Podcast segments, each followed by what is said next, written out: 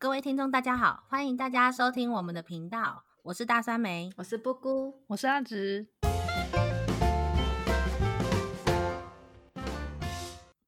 各位听友，大家好，大家今天看漫画了吗？我们今天第三位小伙伴终于来了哦，我们欢迎阿直。Hello，我是阿直。嗯，这次应邀应邀出席，没有应邀，明明我们就说好要三个人一起讨论。好好好好好，没有应邀。我们会希望这是常态啦，三个人随便的聊天这样。好，我觉得我先来介绍一下好了，就是《金之国水之国》是二零一七年 Konomanga ga Sugoi 的第一名是吗？对，没错，少女部门女生部门第一名。《金之国水之国》如果用一句话来形容的话，我会这么形容它，我觉得它是一个充满市侩气息的童话故事。我如果要一句话来形容的话，我会说这是一个里面角色没有笨蛋的童话故事。没有笨蛋，对，没有真正的笨蛋，只有立场不同而已。大家其实都很对国际情势很了解。就是我很喜欢的有一篇心得，上面一句话形容说，这是一个逻辑在线上的童话故事。这好像是我写的，等下等等。如果要用我自己用一句话形容，其实我也觉得我跟你们两个应该是差不多，基本上就是一个符合现实状况的浪漫美好爱情的童话故事。嗯，就是一边可以享受童话故事，然后跟男女主角之间关系的美好，可是一边又可以享受在童话中的两个国家，然后如何非常实际的进行一些政治斗争。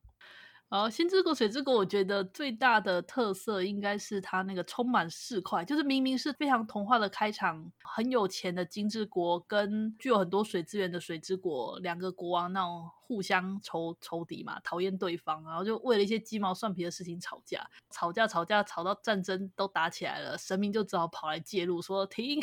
好，给你们仲裁一下，金之国要把你最美丽的女性嫁到水之国去。水之国则要把自己最聪明的那个青年送去金之国当女婿嘛，啊，结果两边就是一个送了一只猫，一个送了一只狗，完全不把对方当一回事，嗯，就这样开始的爱情故事。然后你就会发现说，一开始男主角还有一些配角们的出场，可能就是很市侩的啊，就是那种不是很讨喜的一面。就一转脸，就发现他们用非常震惊的、充满智慧的眼神，在对着这个国家的状况、跟那个国际情势，还有展望未来什么的，讲得头头是道。你会觉得哇哦，哇哦，还有逻辑哦，还有现实感哦，这真的是童话故事吗？就会有这种这种冲击。还有就是看起来像反派的人，他们其实。并不是反派，而只是单纯跟主角方的立场不一样，这一点我觉得非常棒。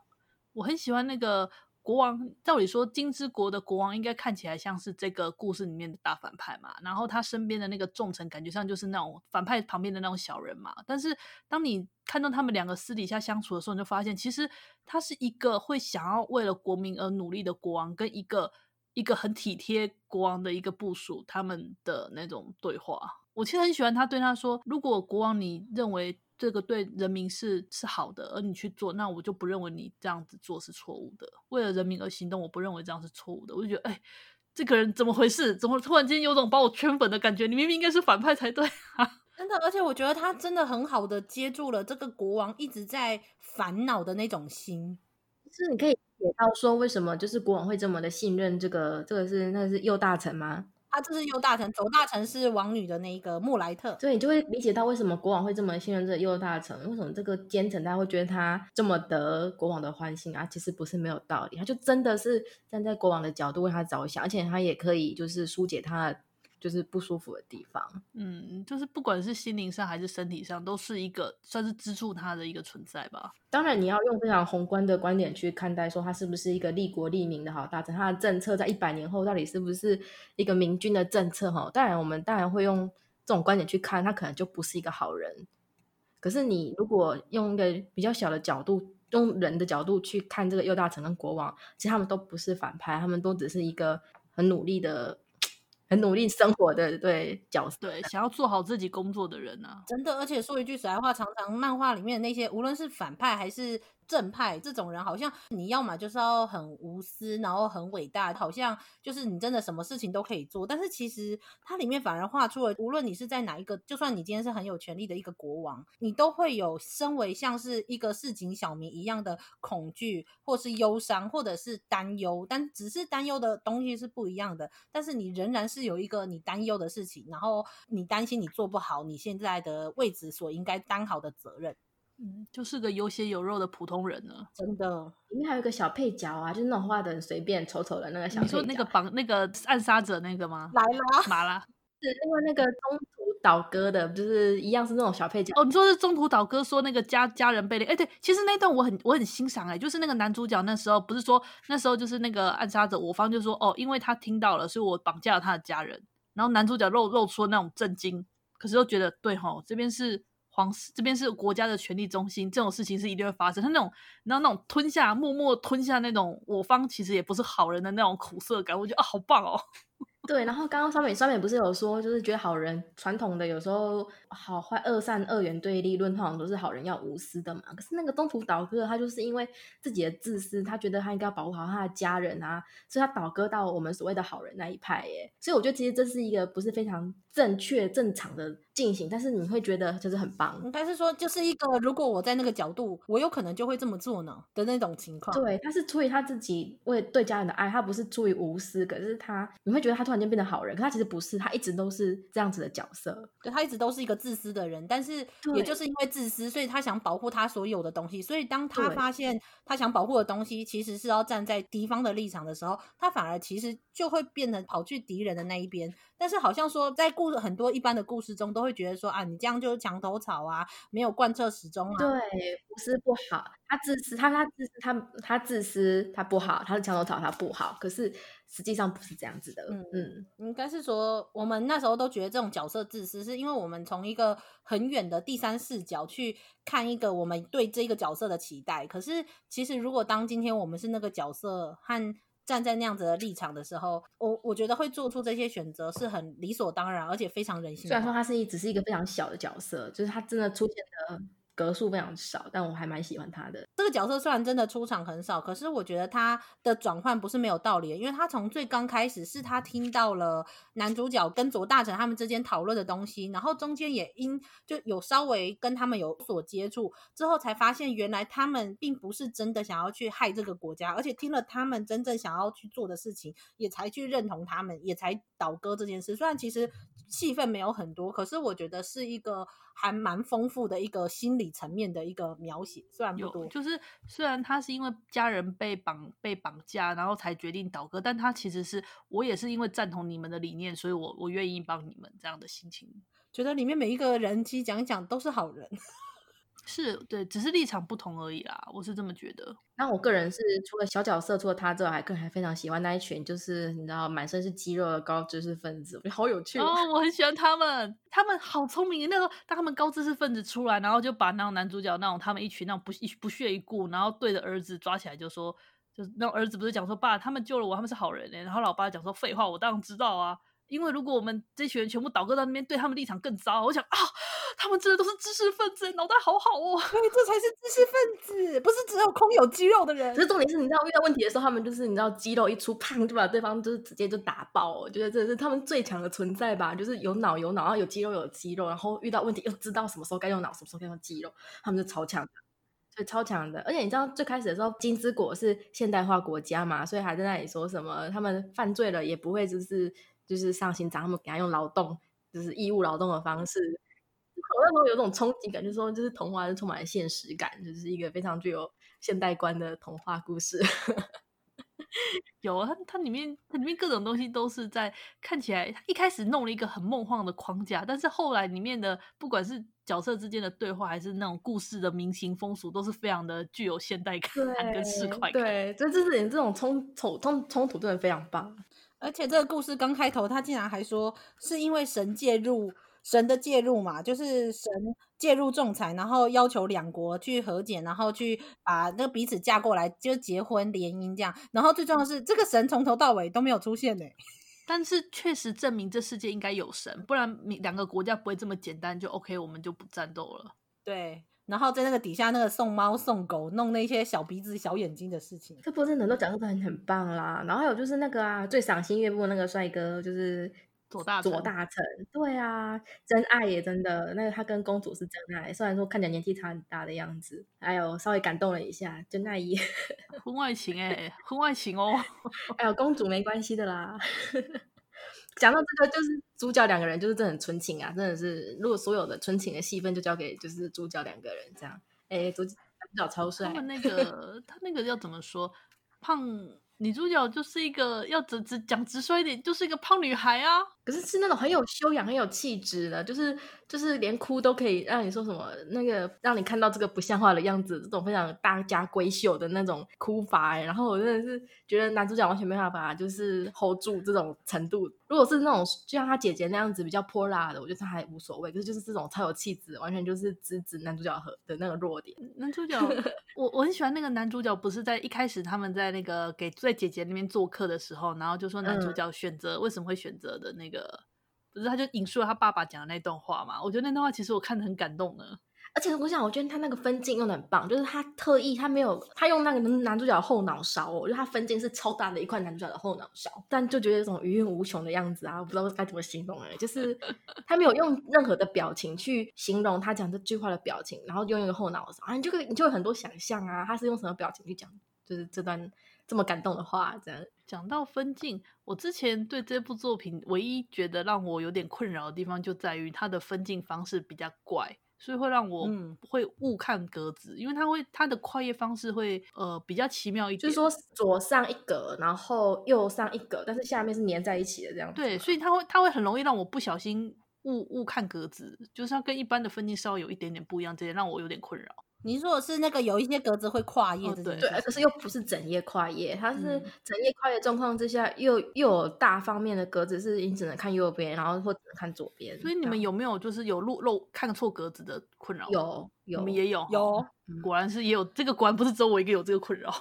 就是我们习惯的由那个右上看到左下嘛，然后你就看到右下的时候，你就会觉得怎么跟左上接不太起来。原来是要先看右上，再看左上，然后再看一起看下面。没错，没错，没错。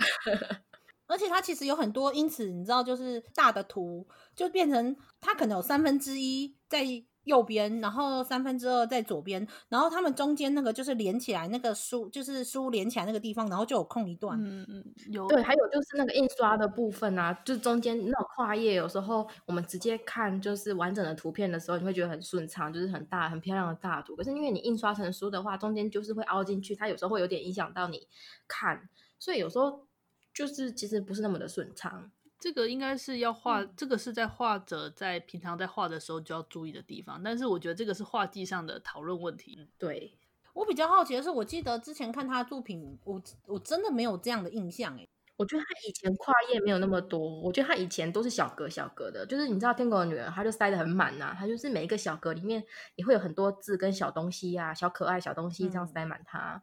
他是属于作风画风给他画格子塞得很满的那种作者，可是我觉得他在画这个《金之国水之国》的时候开始尝试留白，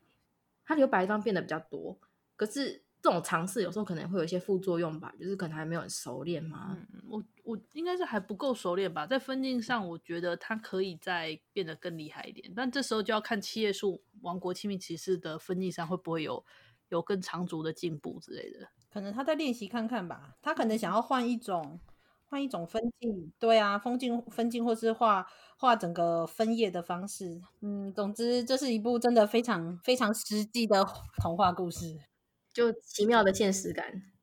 嗯，而且我觉得是美丽的爱情故事吧，不要忘记它是一个很美丽的爱情故事，好吗？很浪漫，很美丽，真的，我真的要说一句实在话，它不是那一种就是什么。那种很很多很煽情的少女漫画，什么一个转头，然后什么大家彼此奔向彼此，然后拥抱，然后落泪，然后接吻的那一种很传统的少女漫画。可是我真的要说，它的浪漫程度不会输诶。尤其当男主角在做水路的时候，他最主要想的是说，他不希望到了之后金之国完全没有水源的时候，他想着那女主角必须要很辛苦的去提水这件事情。所以他做他很努力，这个水路真的做起来不容易诶。他这个水路。五十年，对啊，至少要做个五十年的东西，就等于某种程度上，他为了女主角付出他五十年的人生哦，这也太浪漫了吧！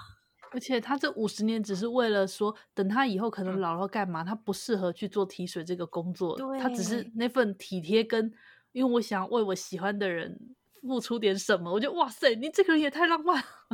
我就是他一直这样，在那个女主角之前，他就是为了他爸爸啊，就是说他希望他爸爸可以，就是在他爸爸死之前都可以不用担心，就是吃饭粮食的问题，所以他才会来到金之国，就是有后续的这一切。然后他认识了女主角之后，又有一个人在他的心上就是站立了很重要的一个地位，所以他也开始为他着想，开始去贡献他，你知道，把他整个人都是奉献出来的这种付出型的人格的这种感觉。然后我们当然就是很感动。还有还有，就是那个女主角，她误以为她有妻子的时候，那那个非常怎么讲？对她非常典雅，那个算是什么样？内敛吗？非常含蓄内敛的，然后跟她说那个怎么讲？有点像是半告别的那种那种态度，就是你就先离开吧什么？我就觉得哇哦，这个女主角也很棒，就是两个非常有理智又温柔的人谈起一个非常浪漫又美丽的恋爱。有啊，作者一定要努力，你知道他们的背景，他们在讲那些特别感动的时候，那个背景你很美，要么就是那种什么蓝宝石色的蝴蝶啊，或者是什么啊，就是他整个营造就给他就是营造的很美，很浪漫，对不对？那夜色、月光、夜色，要不然就是那种很华丽的整座城的那种大背景，有没有？他们那时候在那个户户外的那个跟国王对峙那一段，哦，作者真的是很很努力的在营造这种就是谈恋爱，虽然说本身不是很。惊天动地的爱情，但是作者在营造这个氛围的时候，真的是可以看到用尽了就是力力气，真的在帮他们描写美丽的场景。对 对，就是其他虽然配角当然也不是说抢戏，就其他配角都会有，就是很值得，就是你会可以感受到这个配角应该也有他的一些心路历程的一些故事，但是你男女主角的光辉是不会被掩盖的。我觉得他们那时候就是整个在那个俯瞰，也不是俯瞰，站在那个城城的上面，然后俯瞰整个城，整座他们金之国的时王都的时候的那个，然后在那个上面就是互诉情衷的那种，哇哦，这就是童话故事要有的，所以我们真的必须承认这就是童话故事，它不是只有它的背景让你觉得像像童话故事，它是整个氛围都营造像童话故事，但是它中间构成的一些元素是充满了市侩，然后现实。感让你觉得耳目一新，这样，可是还是个童话故事哦，因为它整个的氛围的营造就是童话。对，我我我喜欢这样的故事，我看了觉得哇塞，也太好看了吧，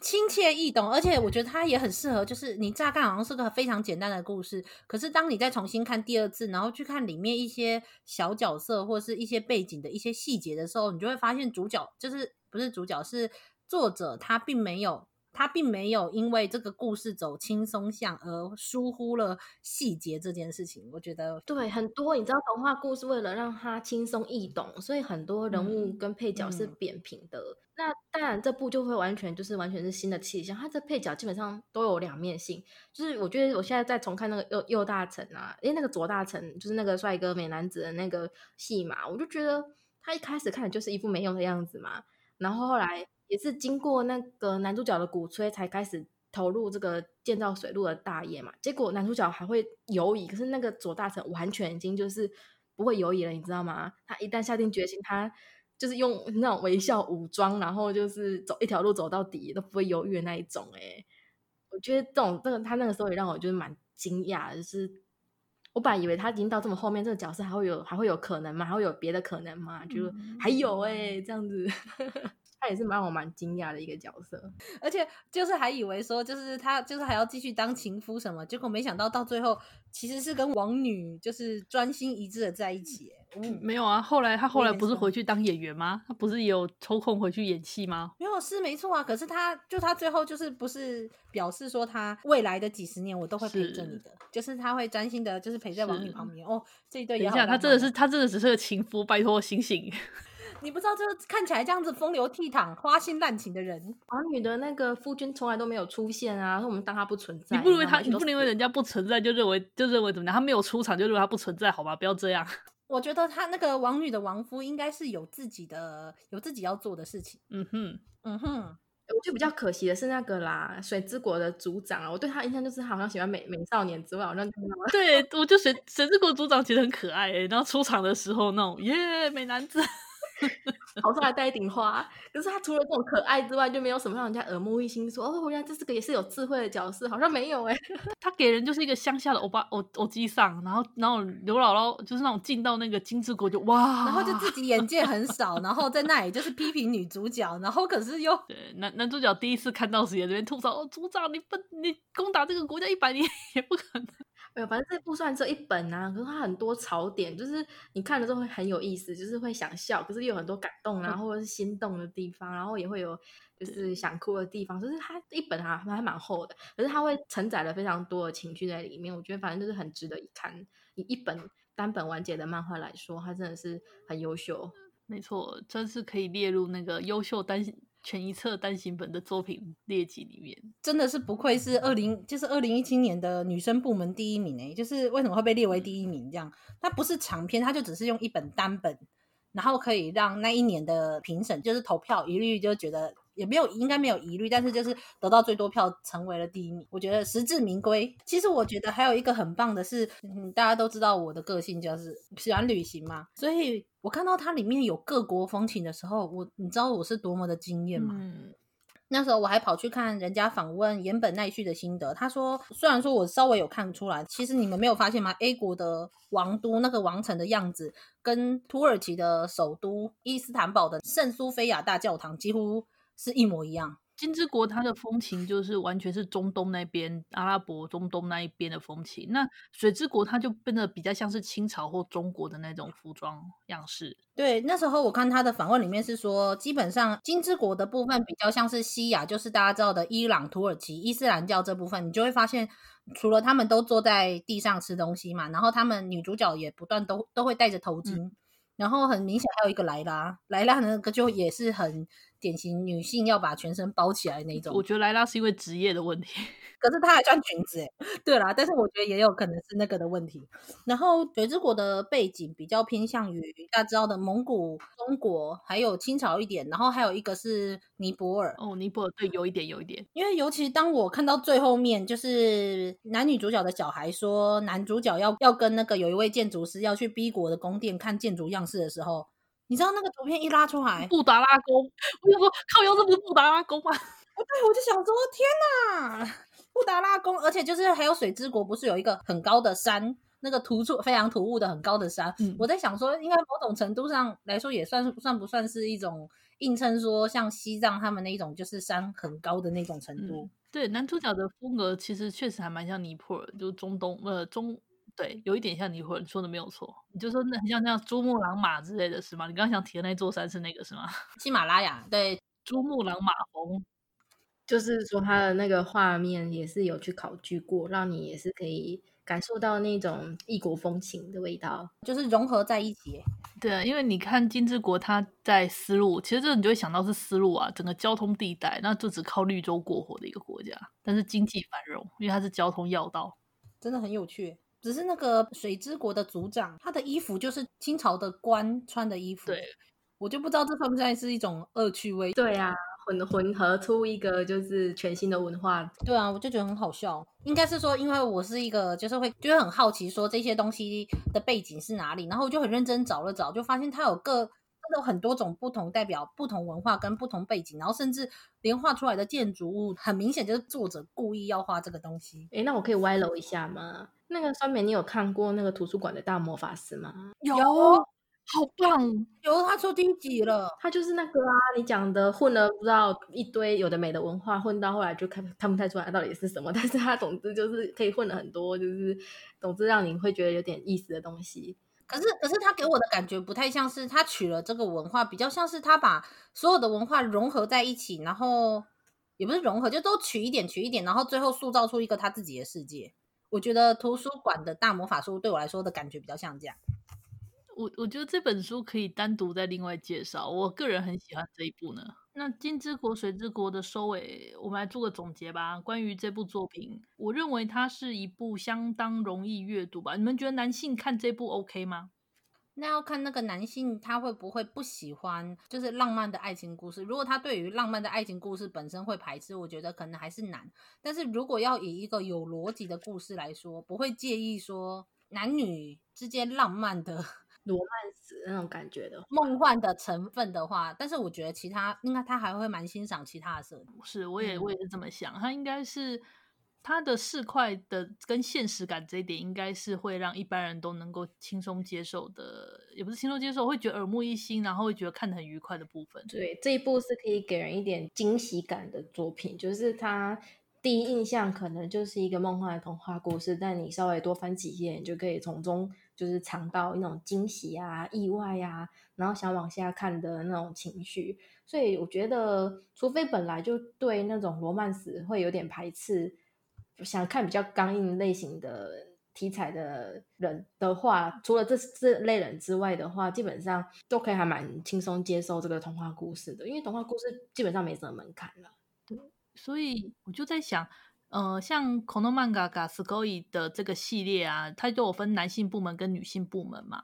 有时候我就会觉得说。呃，女性的话，其实，在不管男性部门或女性部门而言，对女性读者来说都没有什么阅读障碍。我就时常会想说，对男性读者而言，他们会不会有阅读障碍方面的困扰？我也我也蛮好奇这件事。我其实有针对这些问题，有时候跟我一些也是会。 诶，讨论动漫的，他们都用动漫来形容的的男性朋友去讨论，只是有时候很多人都表示说他们就是普通的动漫迷，用我有时候用动漫来形容了这一类人吼，大部分他其实他心里没有什么成见呢，其实你反而推这种东西给他看，他是可以接受的。对，所以我觉得真的是，如果男性能不能接受这一点，真的是也是要看他有没有预设说他喜欢哪一种啊。如果都没有预设的话，我觉得是个像你讲的非常好切入、没有门槛的一部好作品。而且我觉得他好切入的重点，并不是说因为他故事简单，而是说他把每一个可以深思的每一个剧情的特点都拿捏得很好。无论是两国各自的优缺点，还是他们宫廷斗争的一些不同角色的立场，还是过去。但是他都是点到为止，他不会硬是把整个篇幅都拿去讲这一个部分，可是又同时会让你知道说，这原来在同时我我的这条故事线进行中，它的背后还是有一些其他人他们自己的人生跟自己的故事线，然后会让人觉得它更有深度了一点。我觉得这是这本书虽然看起来简单，可是实实际上不简单的一部分。作者要如何把这种做法拿捏得够恰当？是，我觉得他还算老少咸宜，真的，他并不是很小范围的一个作品啊。我觉得他足够称之为老少咸宜，不然的话没有办法像什么《魔王勇者》那种开始讲经济、讲农作、讲魔王 勇者，就是、篇幅也有关系吧？这毕竟只是一本单集完结的。我我觉得是作者他们的目标，就是《魔王勇者》那个程度，就是很明显，就是他就要走这条路线。可是《金之国水之国》就是他很明显就是要讲男女主角的爱情故事，这是重点。是，同时。还有很很理智，然后很现实的两个国家的之间的情况，这样书名就点题啦。它是一个关于金之国与水之国之间的故事啊，然后中间贯穿着就是男女主角之间的爱情，怎么说呢？罗曼爱情史。对。所以，就算是你很你喜欢看很深度的政治的人，或者是你觉得你只是要看一个轻松、享受一个悠闲下午茶时光，想要拿来打发时间看的书，我觉得都非还蛮适合。呃，我觉得这本如果一边看它一边配下午茶，可能会忘记喝茶。我觉得会，你会发现，哎，奇怪，看完了，然后再还要赶快喝茶。